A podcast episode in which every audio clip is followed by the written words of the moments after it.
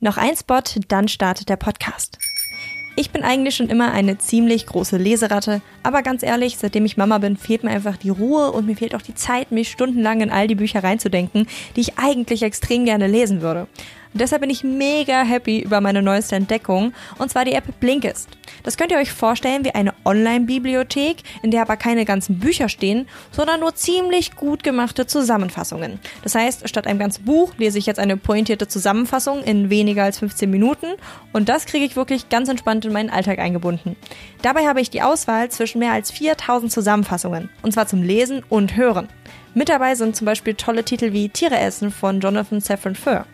Cool ist auch, dass es nicht nur deutsche, sondern auch englischsprachige Blinks gibt. Wenn das für dich interessant klingt, dann solltest du jetzt ganz genau zuhören, denn ich darf meinen ZuhörerInnen 25% auf das Jahresabo Blinkist Premium schenken.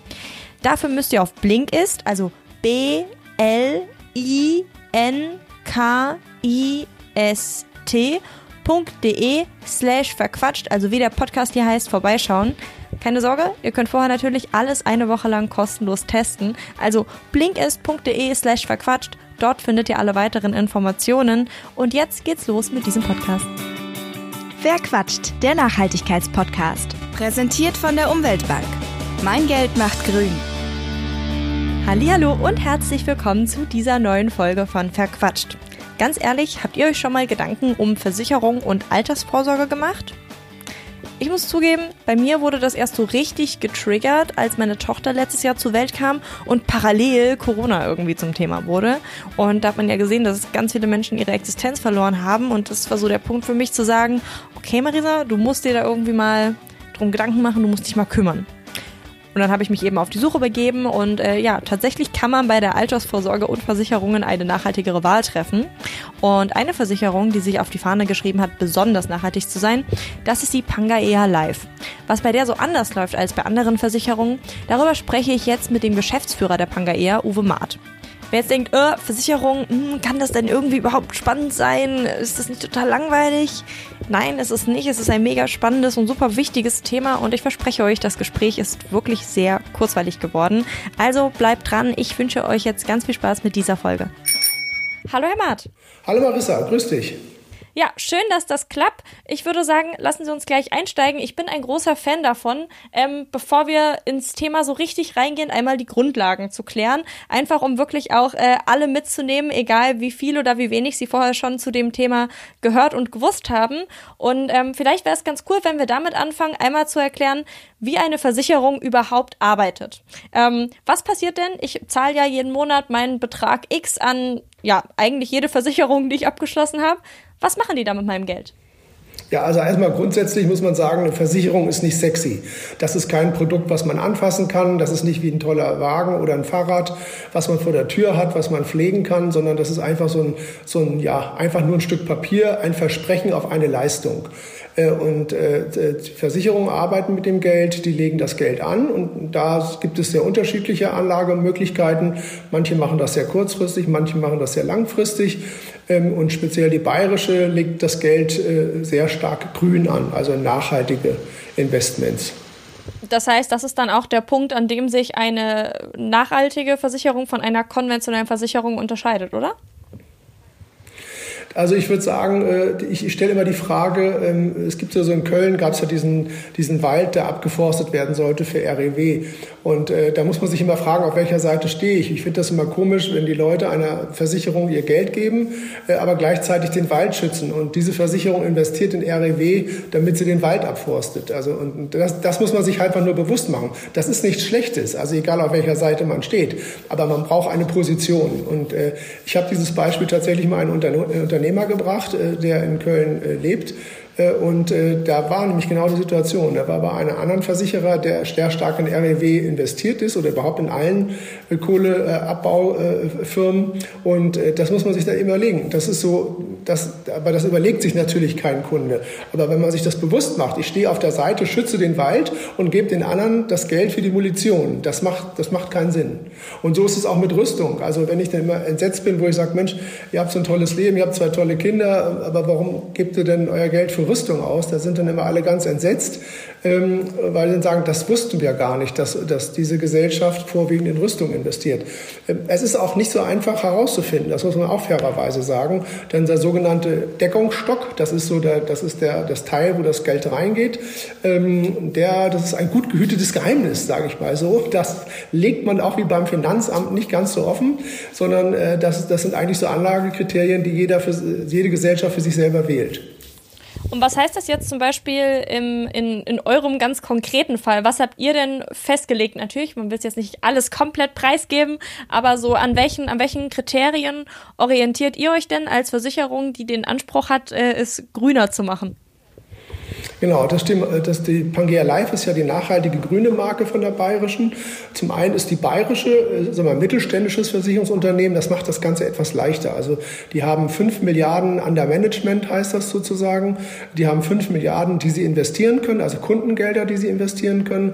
Äh, und dann haben wir uns mal angeschaut, wo geht das ganze Geld hin. Ein ganz großer Teil geht in Immobilien. Also wir schaffen Wohnraum, wir schaffen bezahlbaren Wohnraum, auch in München unter anderem. Äh, und ein ganz großer Teil geht eben in erneuerbare Energien hinein oder eben auch in den Pangea Life Fonds. Also man muss sich so vorstellen, wir haben in etwa 14 Prozent äh, von den 5 Milliarden, die sind schon grün und nachhaltig äh, angelegt. Jetzt könntest du sagen, also Uwe sag mal, 14 Prozent klingt nicht so viel. Äh, da muss man mal schauen, die meisten Versicherer haben tatsächlich zwischen 2 und 3 Prozent, wobei man auch sagen muss, da geht es nicht um 5 Milliarden, da geht es dann um 100 Milliarden, die die anlegen. Da sind natürlich 2 bis 3 Prozent oder 5 Prozent auch viel. Aber wenn man gemessen an, der, an, der absolut, an, der, an, der, an dem Prozentsatz, äh, haben wir halt 14 Prozent Prozent von, von unserem Deckungsstock ist tatsächlich grün und nachhaltig. Und nach welchen Kriterien habt ihr das ausgewählt? Also guckt ihr euch zum Beispiel die, die 17 Ziele an oder diese Sustainable Develop Development Goals. Ähm, wie, wie seid ihr da sozusagen vorgegangen, um überhaupt zu festzulegen, was ist denn grün, sag ich mal, ne? Weil auch nachhaltig ist es so ein extrem dehnbarer Begriff, der von jedem und jeder irgendwie äh, anders ausgelegt wird. Wie seid ihr da bei der Definition vorgegangen? Absolut richtig. Das, das war genauso mein Problem. Äh, vielleicht sage ich noch kurz einen Satz zu meiner Person. Ich bin Ende 2014 aus der Finanzindustrie ausgestiegen und äh, hatte quasi andere Ideen, habe auch andere Projekte gemacht. Und als ich dann gebeten wurde, hier mit der Bayerischen nochmal so ein Projekt aufzulegen, da habe ich gesagt, also das, da muss man sich den Markt ganz genau angucken. Also es gibt ja sowas wie Greenwashing oder wir lernen ja immer wieder, dass es äh, auch im, im Verbraucherbereich äh, Mogelpackungen gibt, die sind dann statt ein Kilo nur noch 750 Gramm drin ähm, und all solche Geschichten. Also muss man genau hingucken und das gibt es natürlich im grünen Bereich auch. Wir nennen das Greenwashing und als ich damals 2015 äh, mir das angeguckt habe bei der Bayerischen, da habe ich gesagt, okay, wir müssen erstmal gucken, was gibt gibt es überhaupt auf dem Markt? Wie viele Fonds gibt es auf dem Markt? Wer ist der Player? Was machen die genau? Und da habe ich festgestellt, und, und das wird auch vielen deiner Zuhörer so gehen, dass das gar nicht so einfach ist zu durchblicken, wo sind die denn wirklich investiert? Also wo fließt das Geld hin?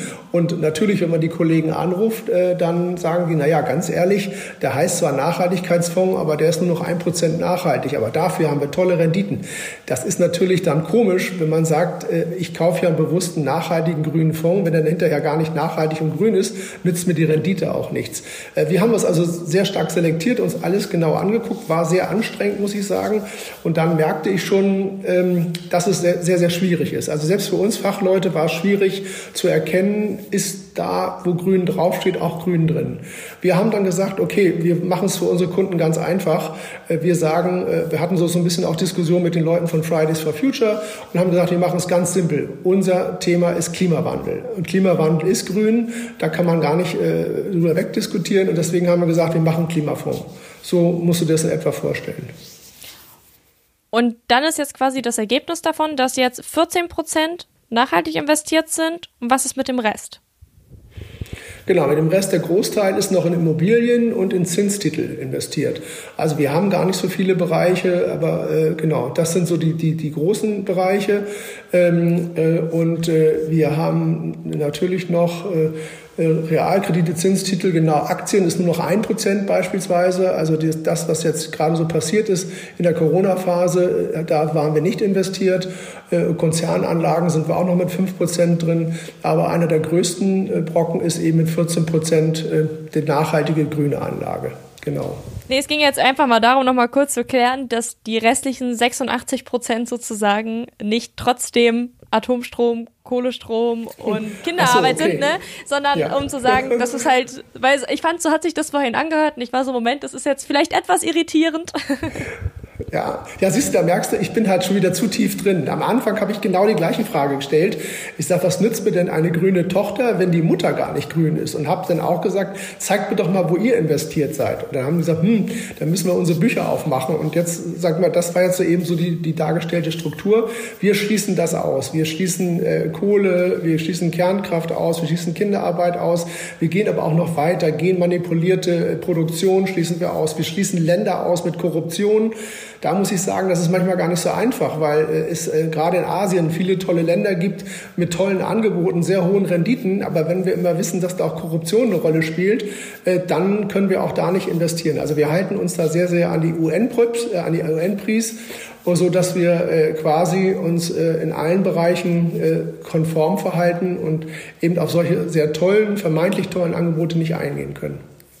Also wir haben sehr starke Ausschlusskriterien und haben natürlich auch Positivkriterien. Das ist aber in der Regel erneuerbare Energie. Also alles, was Strom spart, alles, was den Klimawandel hilft, da können wir rein investieren. Mhm. Wie ist es denn eigentlich so, wir waren jetzt eben schon auf so einer etwas persönlicheren Ebene, wie, wie sind Sie denn dazu gekommen, sich äh, selber so diesem, diesem Thema zu verschreiben, sag ich mal, weil Versicherungen sind halt ein sehr, das haben wir ja vor, am Anfang schon gehabt, ein ja sehr abstraktes Produkt, das kann man irgendwie nicht greifen, man begegnet dem jetzt nicht so im Alltag, wie man vielleicht einem Bio-Lebensmittel im Geschäft äh, begegnet oder einem fair produzierten Kleidungsstück oder so. Ähm, wie, wie ist das äh, für Sie so in Ihrer beruflichen Laufbahn überhaupt ein Thema geworden, dass Sie gesagt haben, okay, ich möchte äh, das irgendwie grüner machen? Also ich muss tatsächlich sagen, äh, ich bin jetzt auch kein ganz großer Versicherungsfan. Äh, deswegen bin ich immer sehr, sehr kritisch gewesen und habe mir aber äh, natürlich auch viele Sachen angeguckt, habe auch selbst viel investiert und war auch teilweise im Investmentbereich tätig. Habe mich aber immer gefragt, wenn ich bestimmte Empfehlungen ausgesprochen habe, warum das an der einen oder anderen Stelle nicht funktioniert hat.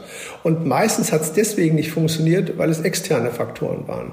Also beispielsweise jetzt unser Beispiel Wirecard, da ist ja das Management dafür verantwortlich entwickelt. Das konnte kein, kein Berater wissen, auch kein Konsument wissen. Äh, da gibt es äh, Sachen wie damals in New York, wo die Flugzeuge in die Towers geflogen sind. Dadurch gab es auch wieder einen Börsencrash. Also ich habe immer wieder festgestellt, dass man viele Dinge beraten hat, auch gut gemeint hat, aber hinterher kam was anderes raus. Und da habe ich gesagt, also wenn ich das tatsächlich jetzt noch einmal mache, das war auch der Grund, weswegen ich ausgestiegen bin. Ich habe gesagt, ich habe viele Menschen haben Geld verloren, viele sind, haben auch ganz viel Geld verdient, aber viele Menschen haben auch Geld verloren. Da habe ich gesagt, wenn ich eine Beratung leiste, wo ich das Ergebnis aber überhaupt nicht voraussehen kann, weil immer externe Faktoren da sind, dann ähm, möchte ich da in dem Bereich eigentlich nicht mehr so stark tätig sein. Und äh, bei der Bayerischen war das dann so, dass ich gesagt habe, okay, wenn ich an allen Stationen, sogenannten Driver Seat sitze, also mitbestimmen kann, wie das Produkt ist, auch im Einkauf mit dabei bin oder mir genau angucken kann, wie die Assets eingekauft werden, dann äh, ist das eigentlich etwas, wo man sehr, sehr den Namen auch vorhergeben kann und auch hinterstehen kann. Das war so ein bisschen die Voraussetzung für mich, um überhaupt so ein Produkt mitzugestalten und auch weiter wieder nach vorne zu bringen. Interessant. Ja klar, wenn man da natürlich selber hinter oder hinter die Kulissen gucken kann, dann ist das für einen selber ähm, ja, sehr, sehr viel transparenter. Wie probieren Sie das denn so nach außen hin zu kommunizieren? Weil die gleiche Skepsis, die Sie ja vielleicht hatten, äh, ne, die haben ja auch andere Menschen und sind da irgendwie nicht äh, im, im Bilder darüber, wem kann ich jetzt vertrauen und wem nicht. Wie versuchen Sie dieses, dieses Bild sozusagen äh, oder dieses Vertrauen auch nach außen hin zu transportieren? Also das ist ja auch zu Recht so. Es gab ja immer wieder schwarze Schafe, das muss man ja wirklich sagen. Da hat sich die Branche aber sehr, sehr viele Auflagen mittlerweile äh, selbst auferlegt und man kann auch wirklich davon sagen, dass die Berater, die heute am Markt sind, auch in der Regel qualifiziert sind, auch wirklich gut beraten kann. Ähm, also Vertrauen muss man natürlich immer haben, das ist die Voraussetzung. Man muss natürlich auch wissen, in was man investiert. Also ich kann das gar nicht verurteilen, wenn andere Leute sich andere Dinge raussuchen. Ich finde nur, es gibt keinen Plan B für diesen Planeten. Also versuche ich, dass mein Universum, mein persönliches Universum so aussieht, dass ich möglichst viele Aktivitäten äh, gestalte, die quasi den Klimawandel schützen oder dem Klimawandel helfen. Und da ist eben, äh, sind Investitionen im Pangea Fonds unter anderem eine Möglichkeit. Ja, das Vertrauen baut man eigentlich auf, indem man sich mal genau anguckt, was ist eigentlich eine Versicherung. Eine Versicherung ist eigentlich, äh, also gerade eine Lebensversicherung ist etwas, was einen Schutz bietet, äh, was auch für Hinterbliebenen Schutz bietet und in der Regel für eine Rentenphase. Jetzt ist auch für junge Leute, wenn ich mit denen spreche, auch eine Rentenphase nicht sehr attraktiv. Wenn ich sage, in 50 oder 40 Jahren bekommst du mal irgendwas, genau, das macht keinen Sinn. Man muss nur einfach sagen, dass man sagt, pass auf, rette mit uns die Welt und dafür, dass du mit uns die, die, die, den Klimawandel rettest und die Welt rettest, bekommst du jedes Jahr einen Bonus, sage ich mal, von 5 Prozent. Und wenn du aussteigen willst, steigst du einfach wieder aus. Und das ist eigentlich die richtige Story, dass man den Leuten sagt, pass auf, mach mit, du bist dabei und wenn man noch ein bestimmtes Endalter erreicht, bis beispielsweise Endalter 62, hat man auch noch wesentliche steuerliche Vorteile. Das sind eigentlich so die, die Themen, warum man einen Versicherungsmantel wählen sollte. Also einmal Versicherungsschutz und das andere Thema ist wirklich, dass es steuerlich auch sehr interessant ist. Mhm.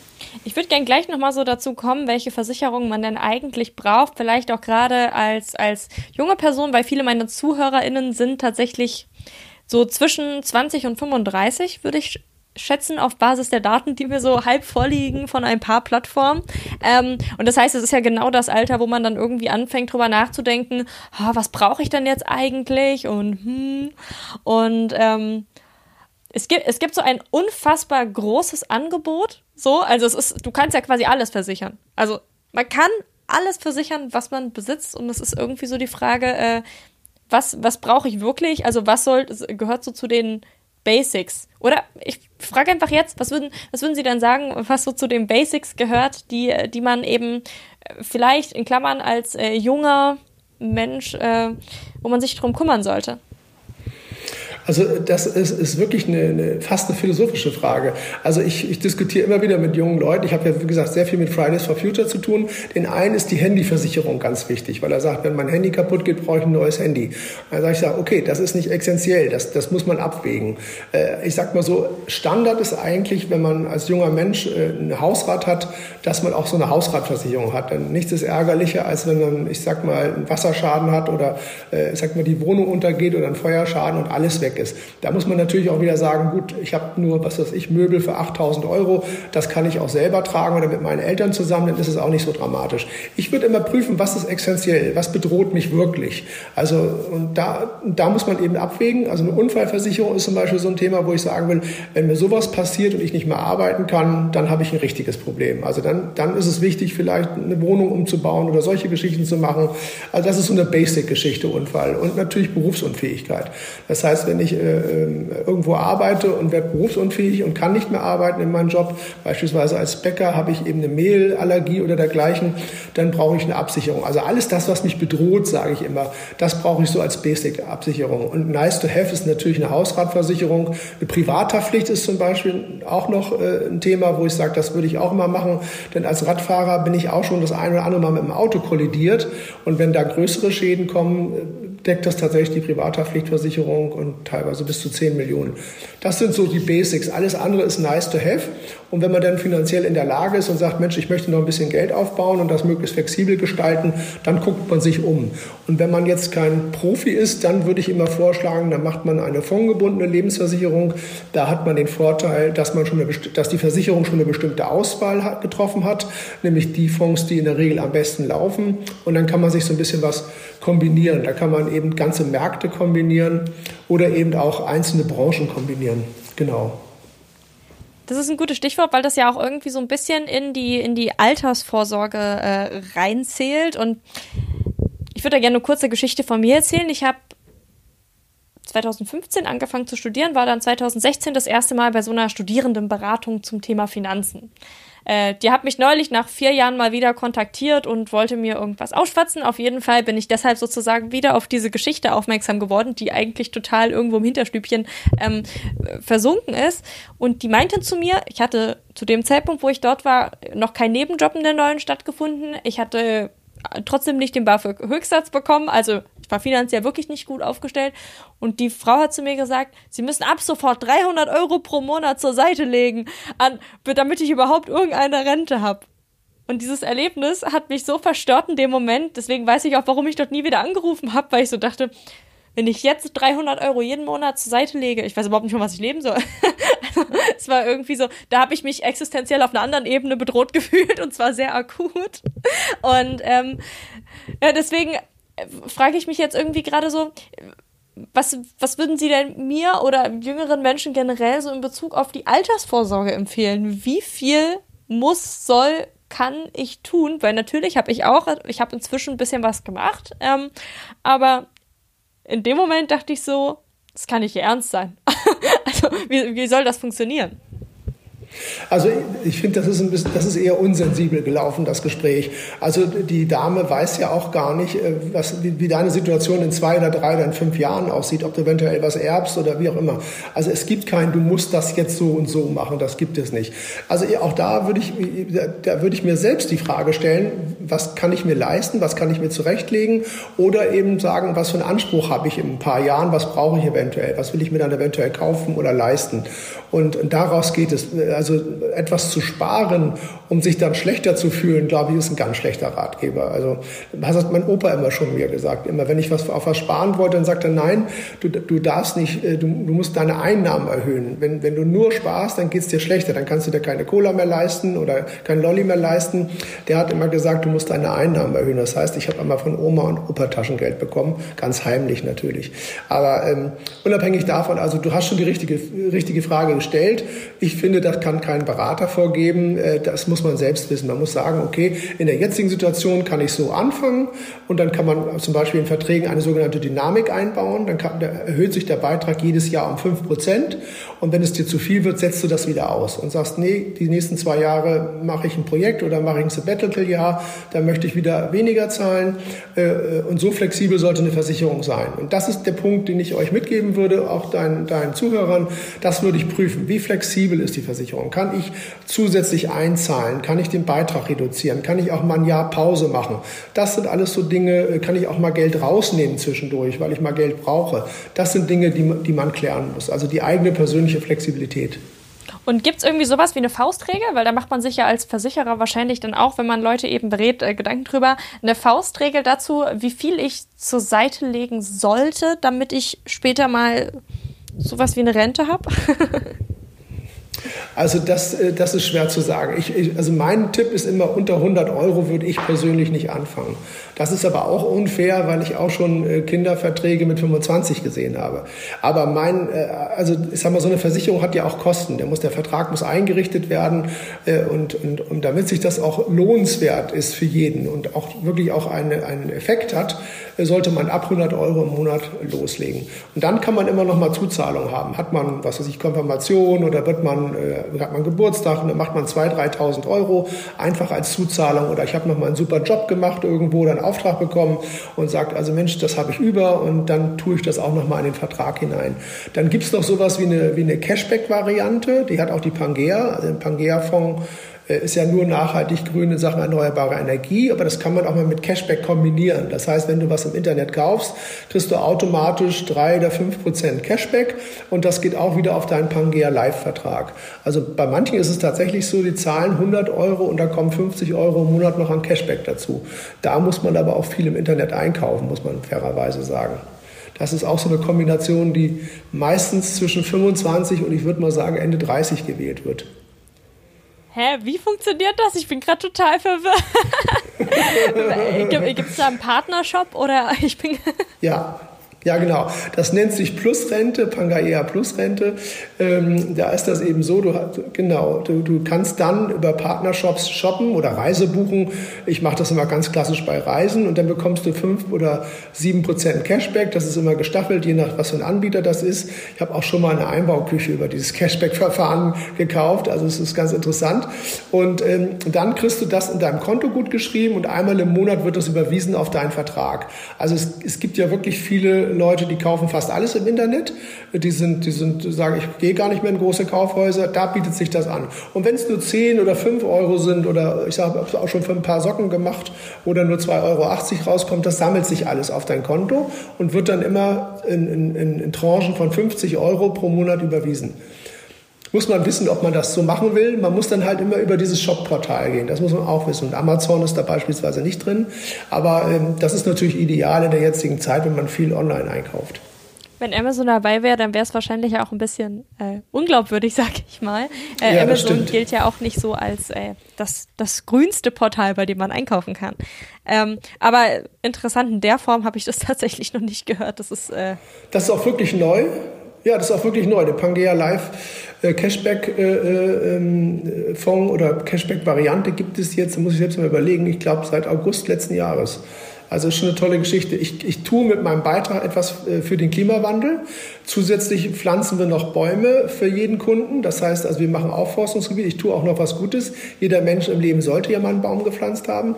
Und das Dritte ist auch noch, wenn ich im Internet einkaufe, kommt das wieder dem Klimawandel zugute und wird wieder ein Pangea Live-Fonds mit grüner Energie gekauft. Also das ist, das ist schon spannend. Gibt es denn eigentlich noch andere Unterschiede außer dem, was mit meinem Geld passiert? Ähm, wenn ich mir jetzt eine konventionelle und zum Beispiel die äh, Pangea eben angucke. Also ich habe zum Beispiel mal gelesen, dass irgendwie Hausratsversicherungen zum Teil ähm, vor allem Reparaturen fördern oder sowas oder in einer besonderen Weise berücksichtigen oder dass die Unternehmenskultur äh, entsprechend ausgerichtet ist. Also das stimmt, da, da gibt es tatsächlich auch große Unterschiede. Natürlich ist, ist ein mittelständisches Unternehmen wie die Bayerische eher sozial eingestellt und natürlich, äh, sag mal, kennt man auch die Personen alle. Das macht das Ganze so ein bisschen fast wie so ein Family-Charakter. Bei uns ist Homeoffice schon, schon immer gang und gäbe. Wir, wir dürfen von zu Hause aus arbeiten. Äh, das hat jetzt nichts mit Corona zu tun, durften wir auch vorher. Ähm, wir haben nur drei Vorstandsmitglieder, das heißt, man kann sich immer schnell und kurz absprechen. Man kann relativ schnell Termine bekommen und die machen auch sehr viel für die Belegschaft. Also ich glaube, dass bei so Mittelständler, wir haben insgesamt 500 Mitarbeiter, da kennt noch jeder jeden und das ist einfach von daher schon familiärer.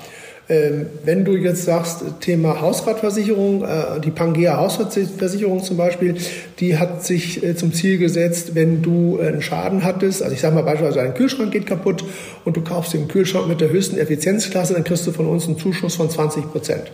Warum? Weil du dann Strom sparst, das ist wieder gut für die Umwelt und wir fördern damit eben äh, auch einen Bonus für die Umwelt. Das heißt, ich als, als Kundin äh, profitiere sozusagen auch von einer Förderung von ökologischen Entscheidungen meinerseits. Genau, und zwar auf beiden Seiten. Du sparst Strom, dadurch hast du auch weniger Stromkosten. Und für uns ist es wichtig, dass wir dadurch einen Beitrag zum Klimawandel, äh, zum Klimaschutz äh, leisten. Und gleichzeitig legen wir dein Geld auch noch grün an von der Hausratversicherung. Das, was über ist, was eben nicht für Schäden drauf geht, das legt äh, die bayerische Sachversicherung auch noch im Pangea Leihfonds an. Also auch da wieder wird das Geld grün verwendet, genau. Also wir halten fest, der, der wich wichtigste Hebel, den wir eigentlich haben als VersicherungsnehmerInnen, ist zu entscheiden, mh, hm, welcher Versicherung möchte ich mein Geld geben und vor allem spielt da eben eine Rolle, was machen die mit dem Geld, was ich jeden Monat einbezahle, weil darüber wirkt ja sozusagen dann die Versicherung auch über meinen persönlichen Wirkkreis, was jetzt die Leistungen ähm, betrifft, hinaus. Ganz genau, das, das ist der Hebel. Und die Frage sollte auch jeder stellen, dass man sagt, passen Sie auf, bevor ich das jetzt abschließe, hätte ich gerne gewusst, was macht die Versicherung XY mit meinem Geld. Und äh, wenn man da keine Auskunft bekommt, dann ist das schon immer schlecht. Also das sollte man dann schon wissen. Und wenn man eine Auskunft bekommt, die einen nicht behagt, dann sollte man auch sagen, gut, dann prüfe ich nochmal andere Angebote. Am besten ist natürlich immer, wenn man sich vorher ein bisschen schlau macht im Internet, da steht schon relativ viel drin. Aber manchmal erfährt man das so nicht. Also das muss man schon sagen. Da muss man aber auch wirklich hart bleiben äh, im persönlichen Gespräch oder, oder in der Telco dass man das wirklich nochmal sich konkret bestätigen lässt, wo das Geld hingeht. Es gibt, manche äh, wollen nur Kinderarbeit ausschließen. Das ist bei uns sowieso ausgeschlossen. Aber ich sage, das alleine ist nur ein Teil der Story. Man muss, man muss sich die ganze Kette angucken. Man muss viel mehr ausschließen. Und äh, bei uns bei Pangea kann ich quasi alles ausschließen, was nicht dem Klimawandel hilft. Und da gibt es wahnsinnig viele Punkte. Also auch genmanipuliertes Mais zum Beispiel, da kann man drüber denken, wie man will. Ich, ich wie gesagt, ich habe da kein Problem mit, wenn die, wenn die Leute sowas toll finden, aber wir sagen, da wollen wir nicht rein. Wir wollen auch in keine, keine Maschen, Maschen, Massentierhaltung rein. Also sind bestimmte Themen, die bei uns einfach ausgeschlossen sind. Auch Tierversuche sind ausgeschlossen. Also wenn wir, wenn wir ein Unternehmen haben, was e, eben äh, große Konzerne, die zwar eine tolle Rendite bringen, aber auch mit Tierversuchen was zu tun haben, dann sagen wir, das machen wir einfach nicht. Da wollen wir nicht rein. Also das sind, wir können uns das leisten, sage ich mal, ganz viel auszuschließen, weil bei Pangea alles rund um das Thema Klima ist. Wenn ich jetzt sage, ich glaube nicht an den Klimawandel, das gibt es tatsächlich auch, dann ist man bei uns auch nicht so gut aufgehoben. Das muss man dann aussagen, weil dann findet man das vielleicht eher äh, irritierend oder nervig, wenn ich ständig darüber berichte, wie viele neue Bäume wir gerade wieder gepflanzt haben. Dann sagt er, das interessiert mich eigentlich nicht so sehr. Das ist dann wieder so der, der Nachteil dabei. Also kritisch bleiben als äh, Verbraucherinnen und Verbraucher und nachfragen und bestenfalls eine Antwort bekommen, die einen dann auch zufriedenstellt und die zum ja, eigenen Wertekanon passt. Richtig? Ja, ja, unbedingt, unbedingt. Man sollte sich damit wohlfühlen. Und da gibt es auch kein, äh, da darf man sich auch nicht mit dem Zeigefinger irgendwie bewegen. Also das ist auch nichts Verbotenes dabei. Man kann auch andere Sachen toll finden. Ich sag mal, es gibt auch gute Gründe, in Unternehmen zu investieren, die eben nicht ganz so grün sind. Aber wenn man, wenn man dafür sorgt oder es Leute gibt, die auf der Hauptversammlung dann auf die, auf den Vorstand einwirkt, dass das Thema nachhaltiger und grün wird, dann ist das auch, auch okay. Man muss sich aber nur selbst fragen, was will ich eigentlich erreichen und was will ich mit meinem Geld, was ich zur Verfügung habe, eigentlich bewirken. Und da hast du vollkommen recht. Der wirklich große Hebel ist das Thema Geld. Und zwar auch direkt, wenn ich einer Versicherungsgesellschaft Geld gebe und sage, diese 100 Euro möchte ich bitte, dass du mir den Nachweis, dass die nachhaltig und grün investiert wird, egal in welchem Bereich, aber das musst du mir nachweisen. Und dann wird es wirklich spannend und interessant. Vielen, vielen Dank für diesen Einblick. Das wäre es von meiner Seite. Ähm, ja, schön, Sehr dass gerne. Sie da waren. Ist ein extrem wichtiges Thema und vielleicht ähm, ja, über, überdenkt oder überlegt ja nochmal die ein oder andere Person, wo sie sich versichern lassen möchte in Zukunft. Ja, vielen Dank. Dankeschön. Kann mein Geld die Welt verbessern? Aber natürlich, indem du dein Geld bei der Umweltbank anlegst. Dort werden mit jedem angelegten Euro nachhaltige Projekte finanziert, vom ökologisch gebauten Kindergarten bis zur Solaranlage. Macht die Welt grüner bei der Umweltbank. Das war's bei Verquatscht. Mehr Informationen zu den GesprächspartnerInnen findet ihr in der Beschreibung dieser Folge.